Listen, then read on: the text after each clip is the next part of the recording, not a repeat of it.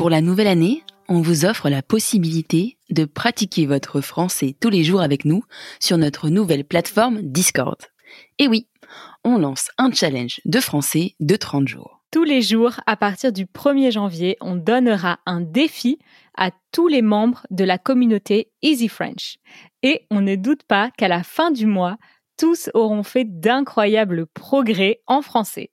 Si vous voulez, vous aussi, commencer l'année par une belle avancée dans votre apprentissage du français, rendez-vous sur le lien dans la description du podcast pour vous inscrire.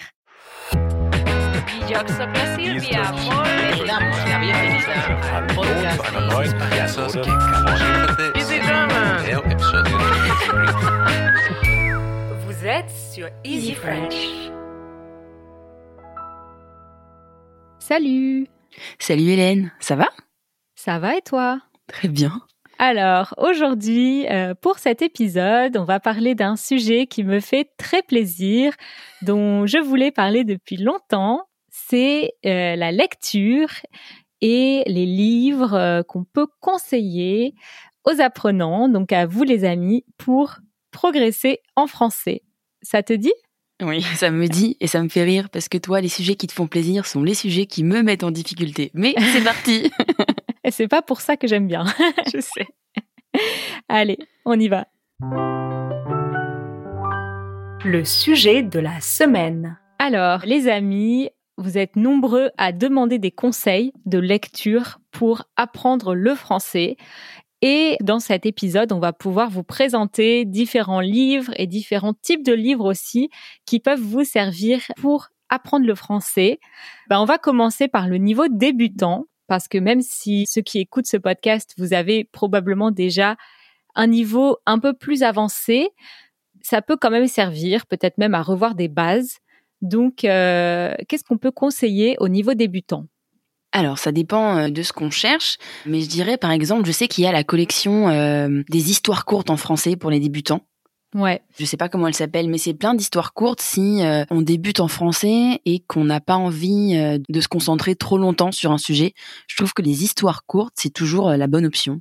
Ouais, je suis d'accord. Et d'ailleurs, donc, je sais pas si c'est de cette édition-là que tu parles, mais il y a un livre qui s'appelle Short Stories in French for Beginners. Ouais, c'est ça.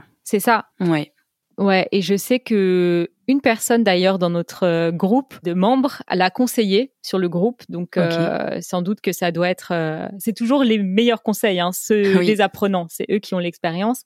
Donc c'est de Holly Richards et Richard Simcott. Donc euh, bien sûr, on, les amis, on mettra aussi les références des livres dans les show notes pour que vous puissiez les retrouver. Donc c'est vrai que oui, je pense que c'est vraiment une bonne idée euh, ce livre. Et toi qui euh, as été et est toujours professeur de français en classe avec des élèves, est-ce que tu utilises des ressources euh, littéraires pour travailler? Oui, alors euh, moi j'aimais bien travailler sur des extraits de textes littéraires, pas beaucoup sur des textes euh, intégraux, mais des extraits, oui. Euh, Il y a beaucoup de livres, euh, de manuels d'apprentissage où il y a des extraits.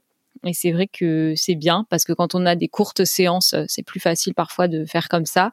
Mais sinon, je conseille souvent aux débutants la collection Lire en français facile de chez Hachette. Il y a aussi d'autres maisons d'édition qui font des choses euh, très similaires, mais je connais bien celle-là, donc je la conseille. Est-ce que c'est euh, une collection qui euh, reprend des livres qui sont connus mais qui les simplifie C'est ça. Il n'y a pas que ça, il y a aussi, je crois, des livres euh, originaux, mais effectivement, c'est pour ça que j'aime beaucoup cette collection parce que ils font des versions simplifiées et raccourcies de livres euh, très connus comme euh, Les Misérables, comme euh, Les Trois Mousquetaires, euh, et il y a des niveaux débutants. Et tu dirais que la beauté littéraire, elle est pas trop abîmée? Ah, forcément, hein. c'est pas le même projet, on va dire, de lire euh, Oui, oui, c'est sûr. Les Misérables en français euh, et de le lire en version euh, pour euh, débutants. Mais euh, je pense que c'est bien parce que souvent, il y a beaucoup de personnes qui veulent apprendre le français pour lire de la littérature euh, Mm. française. Et il faut bien commencer par quelque chose. Et commencer par euh, le texte original, c'est sans doute euh, très décourageant et frustrant. Donc, je pense que c'est une bonne euh, entrée en matière pour découvrir l'univers de la littérature. Et qu'est-ce que tu penses, toi, des cahiers d'exercice type euh, assimile, ce genre de choses? Moi, j'aime beaucoup. Je trouve ça vraiment amusant euh, et c'est des petits exercices assez courts, donc euh, on peut vite les finir. Donc on a un sentiment un peu d'accomplissement assez rapidement et euh, je sais pas moi j'en avais un pour l'allemand et j'étais Oui. accro à cette euh, D'accord. cette chose à ce cahier d'exercices Euh, ça m'amusait beaucoup de faire ces petits exos et euh, c'est pas seulement amusant mais je trouve qu'on apprend bien parce que c'est des exercices systématiques donc on répète en fait plusieurs fois l'application d'une règle et ça permet de bien apprendre je trouve. Ok. Wow. Tu les utilises toi? Eh ben euh, non. non. Tu sais, j'ai eu une période où j'avais commencé un peu le hollandais et euh, j'avais euh, un... Ah mais tu me l'avais offert, non? Non. C'est euh... Johanna Johanna qui me l'avait offert. Je l'avais déjà acheté et elle me l'avait offert par la suite. Et en fait, j'avais trouvé que quand même, euh, quand on sait pas bien prononcer Hmm. et qu'on sait pas bien lire une langue, ce genre de cahier devenait vite euh, inutilisable. Sauf que c'est censé être pour niveau vraiment débutant. Ouais. Alors je trouvais qu'il y avait un décalage entre ce qui était possible de comprendre d'un livre et l'utilisation que moi j'en avais. Hmm, je comprends. Ouais. Ouais, moi j'avais bien aimé parce que je parlais déjà quand Ouais, même. voilà, euh, J'étais familière avec la langue, mais j'avais du mal avec la grammaire. Et c'est vrai que si tu es pas familière avec la langue, c'est peut-être euh, un peu euh, mieux de commencer par t'habituer à la langue avant de faire de la grammaire tout de suite. Ouais. Ben c'est ça.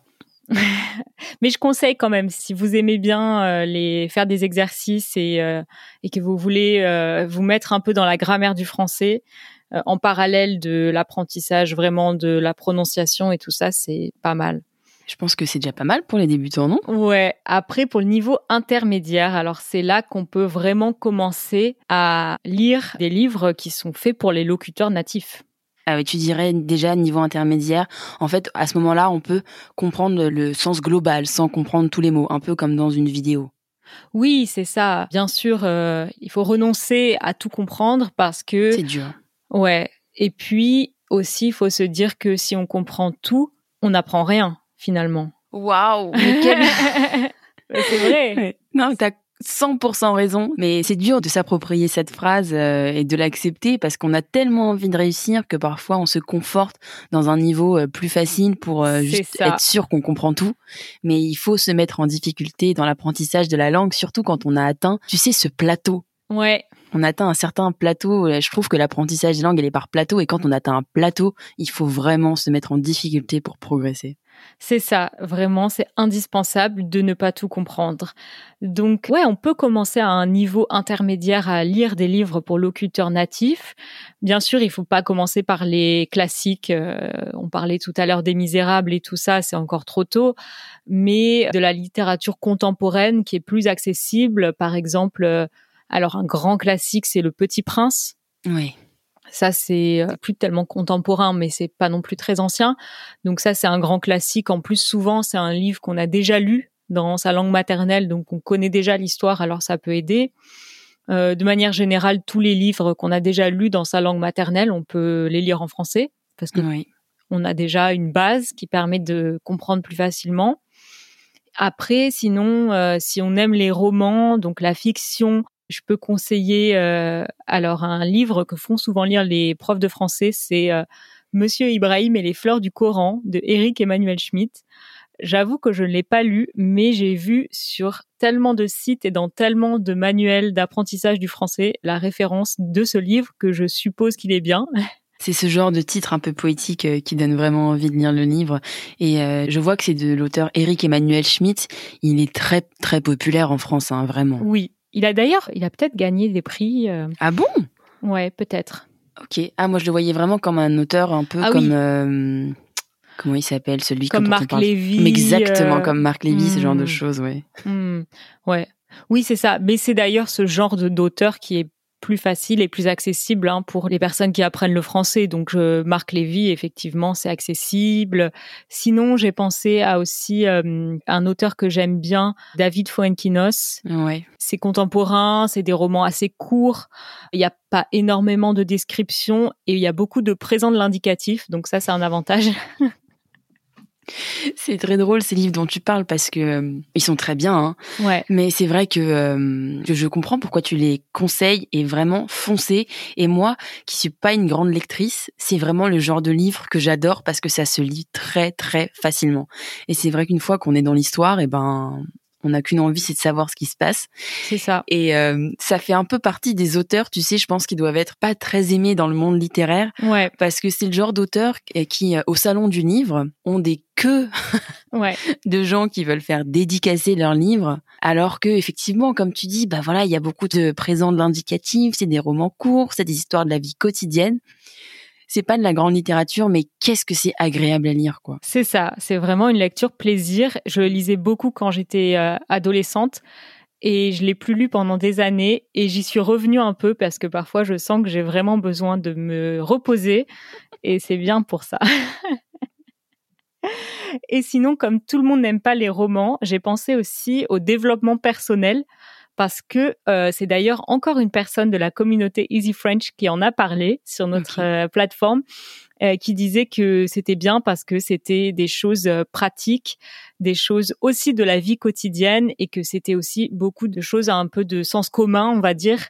Et donc, c'était assez facile à comprendre. Et donc, j'ai cherché des titres. Alors, j'ai vu Méditer jour après jour de Christophe André. Je l'ai pas lu, mais j'adore ce psychiatre Christophe André qui parle souvent à la radio. Et quand il parle, je trouve qu'il parle de manière très simple, pas non plus en prenant les gens pour des idiots, pas du tout, mais euh, il parle de manière simple. Donc je me suis dit que ces livres, euh, qui étaient aussi un grand succès commercial, étaient sans doute euh, assez abordables pour des gens qui n'ont pas l'habitude de lire.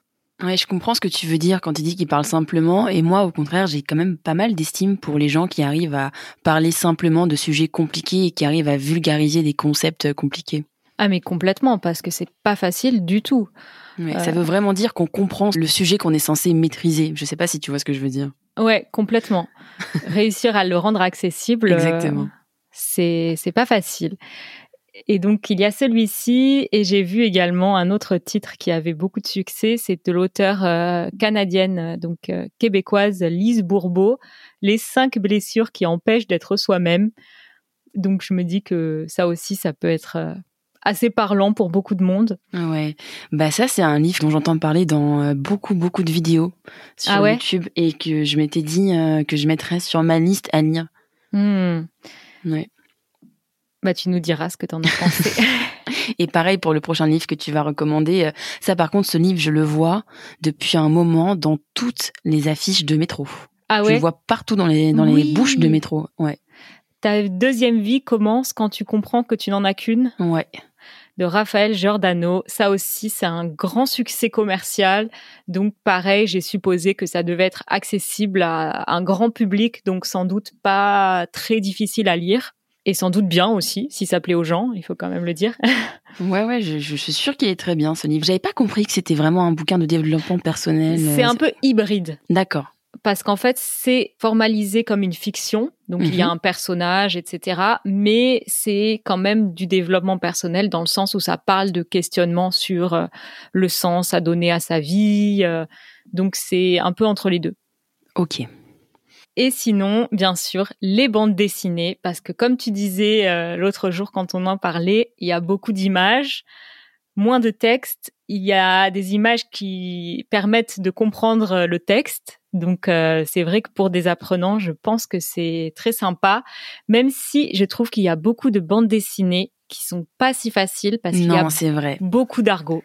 C'est vrai, tu as raison. Et puis même euh, ou qui sont faussement simples, par exemple, je pense, euh, alors c'est des vieilles BD, mais je pense aux BD de Achille Talon. Mm-hmm. C'est des sujets très humoristiques, mais en fait le français est assez châtié, assez complexe. Mm. Mais je pense que des BD classiques comme euh, Tintin, Gaston Lagaffe, ouais.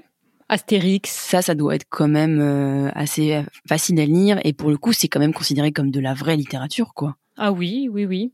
Sinon, il y a aussi Pénélope Bagieux, que j'aime beaucoup, qui a fait plusieurs séries que j'ai beaucoup aimées, par exemple Joséphine et la série Culottée qui parle des femmes euh, importantes dans l'histoire qui ont marqué l'histoire et euh, je pense que du coup c'est peut-être un peu plus difficile mais pareil il y a des illustrations et, euh, et peut-être qu'on connaît aussi déjà ces personnages donc ça peut peut-être aider. Ok, tu m'as donné envie de les lire. Ouais, Pénélope Bagieux, vraiment, je la trouve incroyable. Et puis, bah, bien sûr, pour toutes les personnes qui ont un niveau intermédiaire à avancer, n'hésitez pas à lire tous les livres que vous avez déjà lus dans votre langue maternelle, mais qui ont été traduits en français. Ouais, ou même des livres en français que vous avez lus traduits, c'est encore mieux. oui, comme ça vous aurez la version originale. C'est ça. Et après, pour le niveau avancé, donc c'est là qu'on peut vraiment lire tout ce qu'on peut trouver. Donc n'hésitez pas à tenter des choses qui peuvent paraître difficiles, de la littérature vraiment.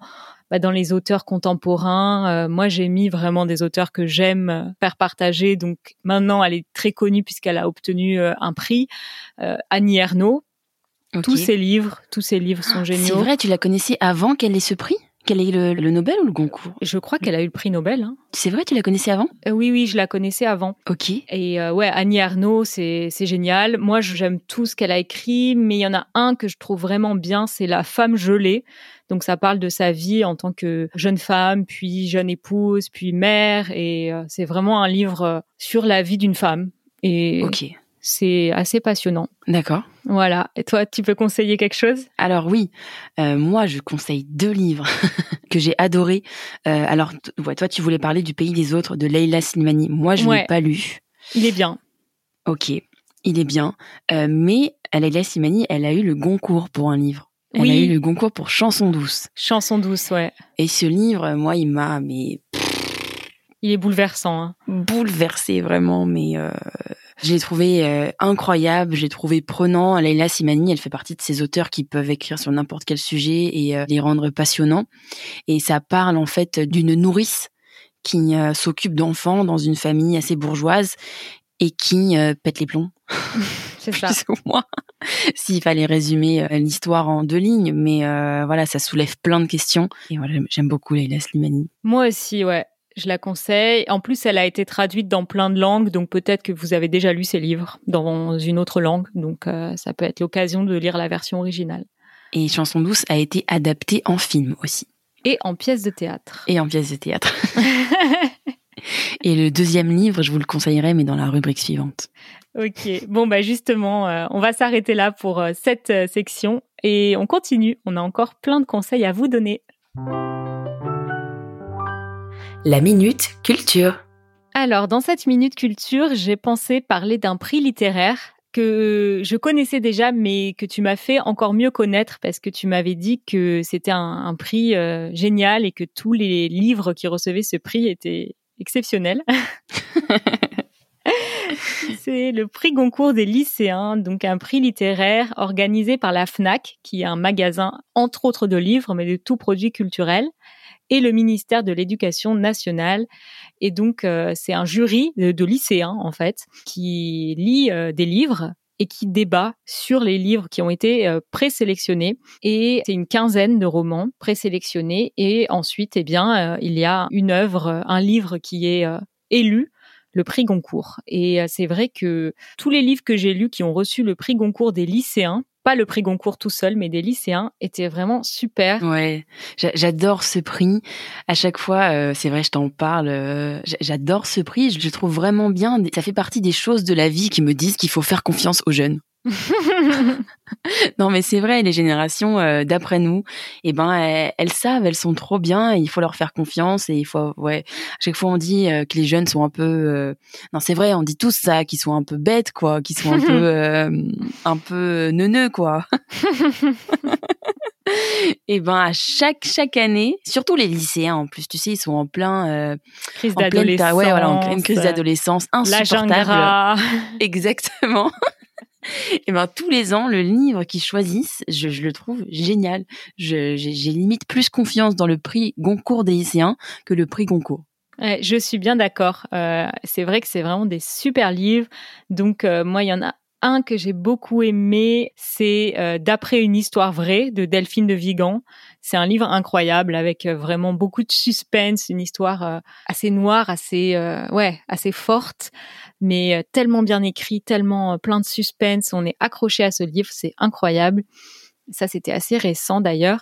Et puis, il y a aussi Petit Pays de Gaël Faye, qui est un livre exceptionnel aussi. Ils ont aussi fait un film d'ailleurs, donc je conseille aussi de voir le film, qui est aussi vraiment excellent. Hein. Les deux, le livre et le film sont excellents. Ouais, il y a euh, celui de l'année dernière que j'ai pas lu et euh, que je regrette vraiment. J'aurais vraiment voulu le lire. Enfin, je vais le lire, mais c'est Beyrouth sur Seine. T'en avais entendu parler, toi? Ouais, pareil, je l'ai pas lu, mais j'aimerais bien. Ouais. Bravo, Hélène. ouais. Sinon, euh, un autre que j'ai lu, c'était euh, il y a une dizaine d'années, qui a gagné le prix euh, concours des lycéens. C'était La vérité sur l'affaire Harry Kéber de Joël Dicker. C'est un gros pavé, mais oui, c'est un gros se lit très vite. Ok. Ben moi j'avais acheté celui de Joël Dicker, mais c'est pas celui-là. C'était Chambre quelque chose. Mm-hmm. Chambre 632. ah oui. Tu vois ce que c'est? Ouais. Je l'ai pas lu, mais. Euh... Eh ben, je l'ai commencé et j'ai pas accroché. C'est vrai. Bon, en tout cas, la vérité sur l'affaire Harry Kéber, euh, on ah, accroche euh, assez rapidement parce qu'il y a une histoire un peu policière, mais c'est pas seulement ça. En tout cas, c'est c'est vraiment génial comme bouquin. Mais génial. Et du coup, je savais pas que le que le livre que tu m'avais prêté avait été écrit par quelqu'un qui avait reçu le concours de lycéen Nancy eh Houston. Ouais, Nancy Houston, elle l'a reçu pour Instrument des ténèbres. Donc pareil, Nancy Houston, c'est une auteure que je recommande absolument tous ses livres, vraiment. Euh, elle est géniale. C'est une Canadienne d'origine qui a le l'anglais comme langue maternelle, qui a appris le français plus tard, mais qui écrit en français et en anglais, qui s'auto-traduit en anglais quand elle écrit en français. C'est pas vrai. Ouais, ouais, ouais. Donc euh, c'est un personnage, cette femme. Elle est très intéressante. Ok, waouh, je... ça fait beaucoup beaucoup de recommandations littéraires pour tous ceux qui nous écoutent et pour pour moi aussi. Donc euh, merci Hélène. bah merci à toi de m'avoir fait redécouvrir ce prix Goncourt des lycéens. Donc on vous recommande les amis, si vous voyez qu'un livre a reçu ce prix littéraire, foncez. et maintenant, on va passer au défi. Ok. Au défi. Pour ce défi, j'ai voulu qu'on s'amuse. Alors, je te propose de deviner euh, si la phrase que je vais te dire est un extrait euh, de littérature française, donc d'un auteur classique, ou bien s'il s'agit d'un extrait de chanson pop, d'un chanteur ou une chanteuse euh, français. Ok, je sais pas si moi je vais m'amuser, mais toi ça va sûrement te faire rire. Les amis, essayez également. C'est pas facile. Ok. Alors, je commence. La vie n'est qu'une longue perte de tout ce qu'on aime. Pour commencer avec beaucoup de C'est bien joyeux. La vie est une longue perte de tout ce qu'on aime. En même temps, il y a des sons qui se reprennent euh, longue, on, perte, aime.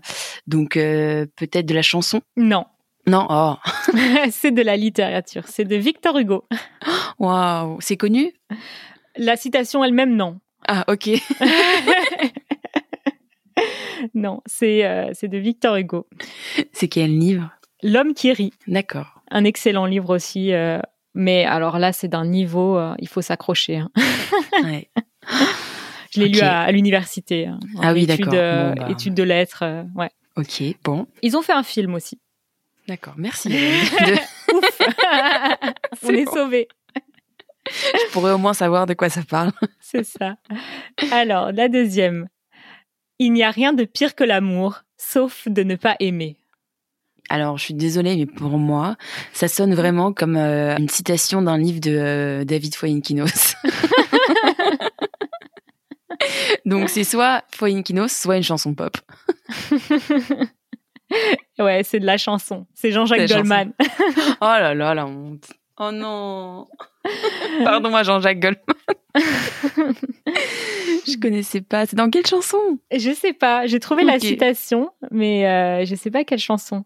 Bah, c'est très joli, Jean-Jacques. Ouais, c'est très joli. Et c'est vrai en plus. Vrai. Il est vraiment rare qu'on se quitte bien, car si on était bien, on ne se quitterait pas. C'est forcément de la littérature. ouais. Ouais. Ouais, c'est de la littérature. Bien joué. C'est Proust. Proust, d'accord. Ok. Oh, ça donne envie de pleurer cette phrase. Ouais. si l'amour est encore sur terre, rien n'efface les douleurs d'hier. Bon, là la rime, elle est. Euh, elle est évidente. elle est évidente, elle est presque un peu trop grosse, donc je dirais que c'est de la chanson pop. Ouais, c'est Pascal Obispo. Ah. Allez, dernière. L'avenir nous tourmente, le passé nous retient. C'est pour ça que le présent nous échappe.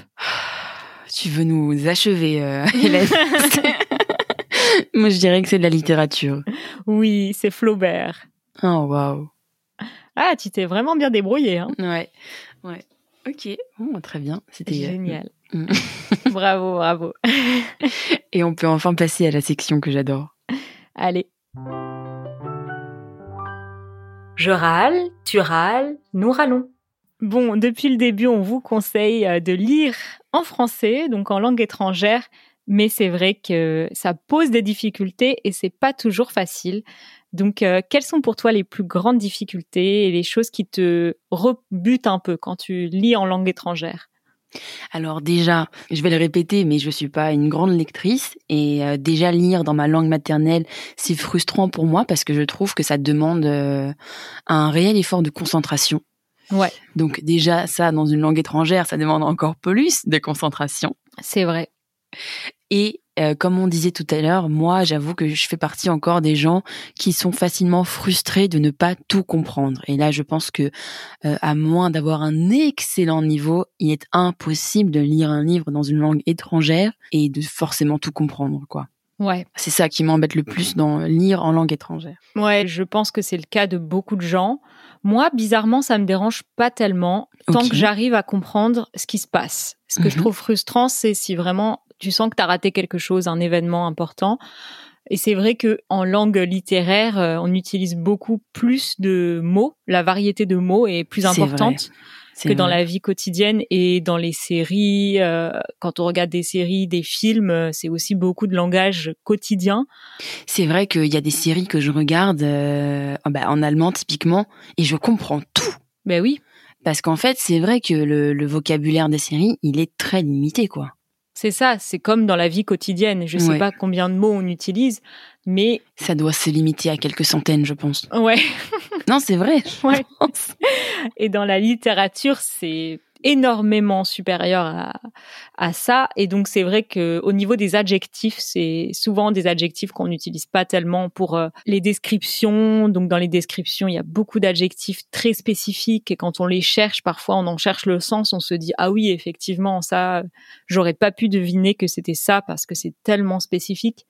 Et il y a aussi les temps verbaux, notamment en français pour vous, euh, les amis. Je sais que c'est difficile de lire euh, de la littérature parce qu'il y a beaucoup de passés simples qu'on utilise peu ou pas. Jamais. Ouais.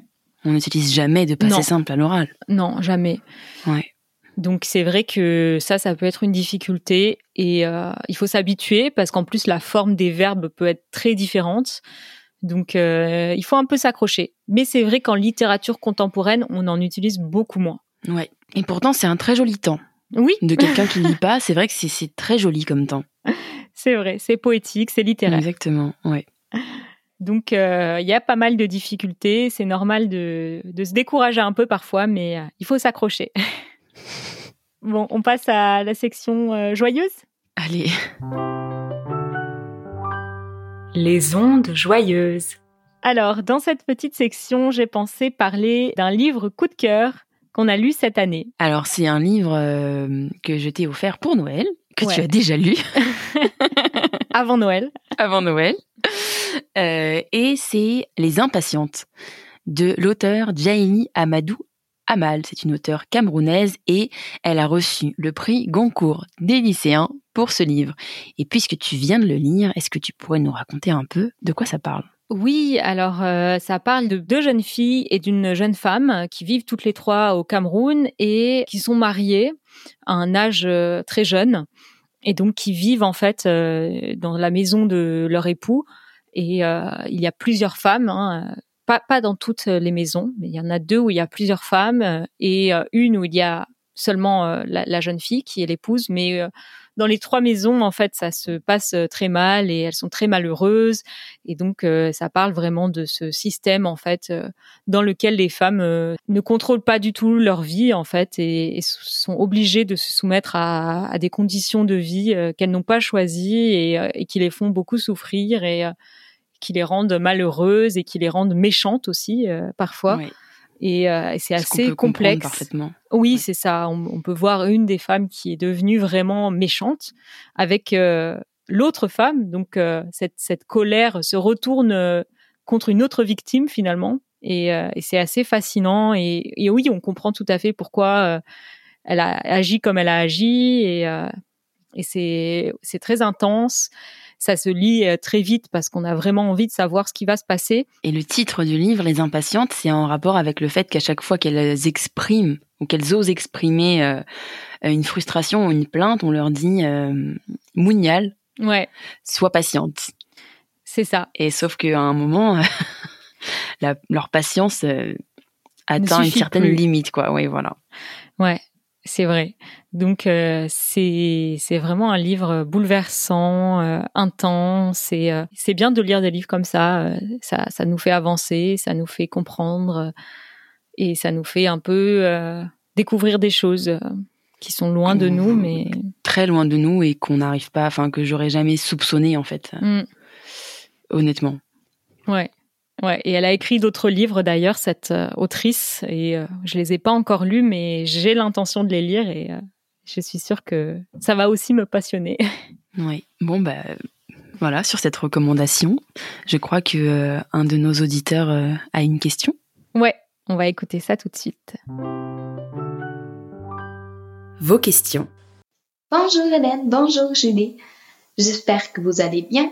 Moi, je m'appelle Lily j'ai 19 ans et j'étudie à l'université pour devenir traductrice en anglais et en français. Franchement, les cours de français me posent un peu de difficultés, mais grâce à votre podcast, je ne perds pas l'espoir.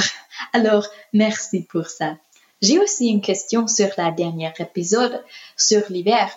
Est-ce qu'il y a des traditions de Noël uniques en France? Merci et au revoir. Bonjour Lise, merci pour ta question. Et comme tous les participants euh, qui nous envoient des audios, ton français est absolument impeccable. Félicitations. Ouais, super niveau, bravo à toi. Difficile de croire que tu as des difficultés dans tes cours de français. Ah vraiment. Alors, pour la question, est-ce qu'il y a des traditions de Noël spécifiques? Alors oui, hein, il y en a bien sûr. Euh, on en a parlé avec les membres de la communauté euh, lors de notre dernier Zoom c'était, euh, on a parlé de la bûche de Noël. Ok, c'est vraiment la première chose qui m'est venue à l'esprit et je me suis demandé si dans d'autres pays euh, il y avait ça, mais du, coup non. Euh, on la mange aussi en Belgique, en Suisse, dans certains pays francophones aussi, mais c'est pas partout dans le monde, loin de là. Et donc c'est le gâteau traditionnel de Noël, à base de crème au beurre et de génoise, et ça a la forme d'une bûche. C'est pour ça qu'on l'appelle comme ça. Et euh, ouais, maintenant, il y en a de toutes formes. Ça, c'est la forme traditionnelle. Et puis, il y en a des allégés, il y en a des, bûches glacées. Euh. C'est ça. Et traditionnellement, c'est au chocolat ou au café. Café. Ouais. ouais. mais on en trouve aussi maintenant aux fruits, euh, à la vanille, à la pistache, au citron, tout ce qu'on veut. Ouais. Qu'est-ce qu'il y a comme autre tradition? Bah, Le grand repas, c'est le 24 au soir. Dans certaines familles, ils le font le 25 au midi. Au midi, ouais. Et les cadeaux, on les ouvre quand? Pareil, ça dépend des familles, soit le 24 à minuit, soit le 25 au matin. C'est plutôt quand il y a des enfants, on le fait le 25 au matin. Et quand c'est que des adultes, euh, plutôt le soir. Ou pas de cadeaux parce que voilà, c'est des adultes. C'est ça. Sinon, euh, il y a aussi la tradition de la crèche qui se fait beaucoup en hmm. France. Oui, je pense que pour le coup, ça doit pas être dans peut-être des pays très catholiques comme l'Espagne ou l'Italie, ils doivent faire ça aussi euh, la crèche miniature euh, au pied du sapin avec euh, les rois mages, toutes tous les personnages, tous les animaux de la ferme et petit Jésus. Voilà, il y a aussi un peu la tradition de mettre Jésus dans la crèche, le bébé, euh, le 24 au soir à sa naissance. Oh. Mais tout le monde ne fait pas ça. D'autres mettent Jésus euh, avant. Donc il y a aussi un peu euh, un désaccord. D'accord. Vraiment, la France est un pays fracturé. Hein. ouais. Et puis sinon, quoi d'autre La messe de minuit aussi pour les familles catholiques. aller à la messe protestante, je sais pas s'ils y vont aussi. Mais euh, en tout cas, c'est une tradition, ouais, la messe le soir de Noël, qui dure en général assez longtemps. On dit la messe de minuit, mais c'est pas à minuit, hein, c'est dans la soirée. Parfois, euh, dans le sud de la France, je sais que Après la messe, euh, on rentre chez soi et on mange le dessert après. Mais alors, c'est pas euh, les 12 desserts?